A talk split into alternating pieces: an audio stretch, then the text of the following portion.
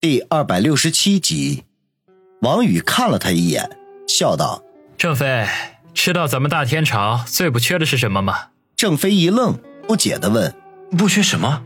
王宇哈哈大笑：“当然是人了。”郑飞却哭笑不得，挠头说道：“宇哥，我还以为你要说什么呢。哎，都这个时候了，你还笑得出来？怎么后悔站在我这边了？”王宇似笑非笑的问。郑飞怔了一下，随即正色地说：“徐哥，我郑飞从来都没有后悔自己的选择。赵氏兄弟、唐虎、老沃那些人思想陈旧，还在玩上个世纪的那一套，根本就成不了气候。宇哥年轻有为，势必会成就一番事业。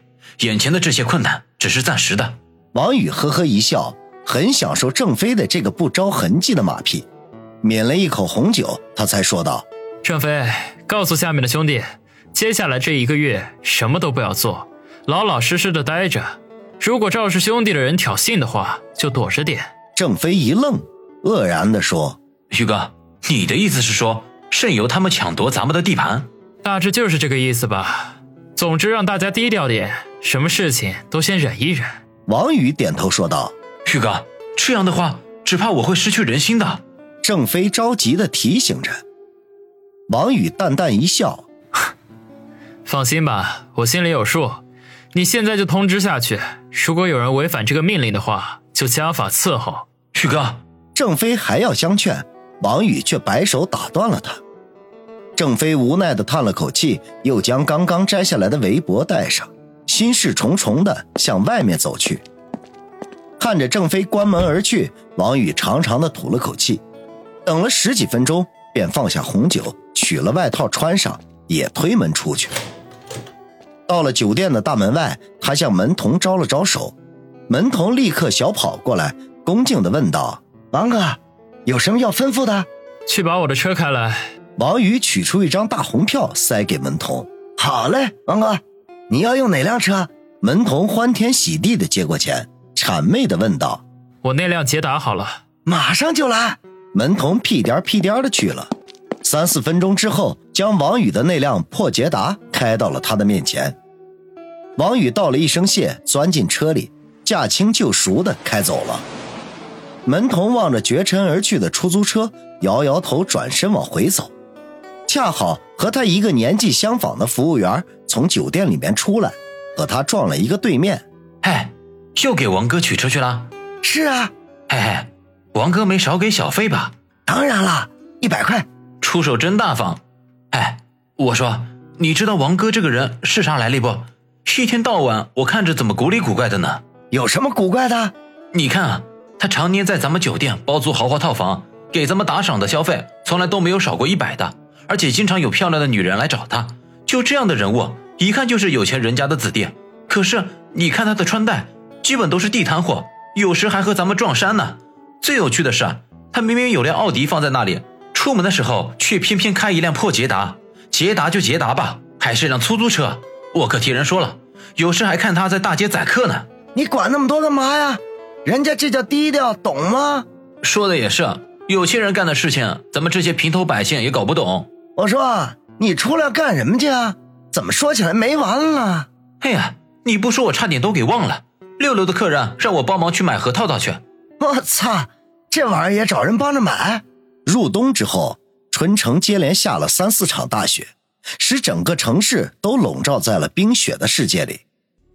王宇一面慢悠悠地开着车子，一面欣赏着车窗外的雪景，心情变得格外轻松起来。他也有好几天没回家了，今天好不容易清闲下来，打算回家去看看。在市中心买的房子已经定了下来，现在正在室内装修。预计初春的时候就可以搬过去了。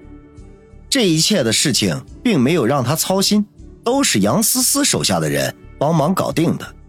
自从买了房子之后，他就劝父母不要再出去工作了，老老实实的待在家里享享清福。老两口知道他开了一家公司，有了稳定的收入，也就没有推辞，欣然的接受。父亲王大海最近爱上了打麻将，天天跟上班似的。玩的不亦乐乎，母亲陈兰芳则待在家里，看看电视，做做家务，也算过得轻松自由。至于王鑫，明年夏天就要上高中了，最近的学习十分紧张。王宇又很少回家，他们兄妹已经有些日子没见了。想起家人，王宇的脸上不禁洋溢出幸福的笑容来，心中暗存：等朝阳会的事情告一段落之后，一定要带他们出去旅旅游，享受一下天伦之乐。心中正盘算着，他的手机却响了起来。这个时候会是谁打电话呀？王宇一愣，取出手机来，上面显示的号码是老警察陈远的。喂，王宇接通电话，小王，是我，陈远。对方的声音略显疲惫。有事？现在有时间吗？找个地方见个面，有事情要说。王宇犹豫了一下，看样子回家的事情只能暂缓了，当即说道：“好，你说地方，我发短信告诉你。”好。两人挂断电话，过了两三分钟，一条短信如期而至。王宇看了一眼，陈远发来的地址是个小面馆，位置还挺偏僻的。当下开车前往，心中却暗暗的泛着嘀咕。其实，自从叶小楠把云松鹤和魏子带走之后，他和陈远就没有再联系过。关于云松鹤和魏子结局如何，他也丝毫不知道。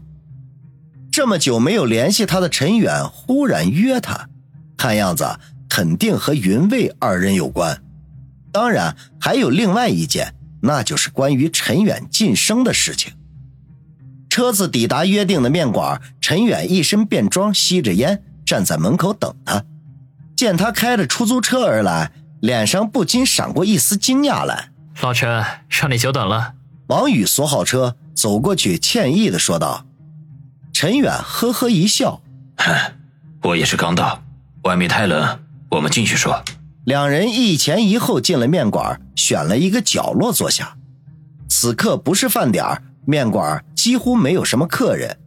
两个服务员正趴在吧台上玩手机，见有客人上门，其中一个拿了菜单过来，无精打采的问吃点什么。陈远刚要开口，王宇便说道。做几个招牌菜，拿两瓶好酒。服务员眼睛一亮，就要转身离开，没想到陈远却拦住他们，说道：“酒就不用了，多做两碗热汤面，肚子饿。”服务员有些不高兴的嗯了一声，转身离去。老陈怎么不喝酒啊？王宇好奇的问。哼，现在是上班时间，不能喝酒。王宇一阵无语，心说：“你上班下饭店，貌似也不对吧？”很快，饭菜端了上来，两人边吃边聊。老陈，你忽然找我什么事啊？陈远吃了一口面条，吧唧了两声，吞进肚子。你这么聪明，肯定已经猜到了，是关于云松鹤和魏子的事情。王宇脸色一怔，判了，魏子判了，死刑。你提供的人证和物证都起到了很大的作用。后来我们有查出魏子以前犯的不少事儿，件件都是人命官司。王宇松了口气。揶揄地说：“我还以为你们会徇私枉法呢。”陈远脸色一沉，说道：“小王，别玷污人民警察。哪个行业里没有败类？但那都是少数。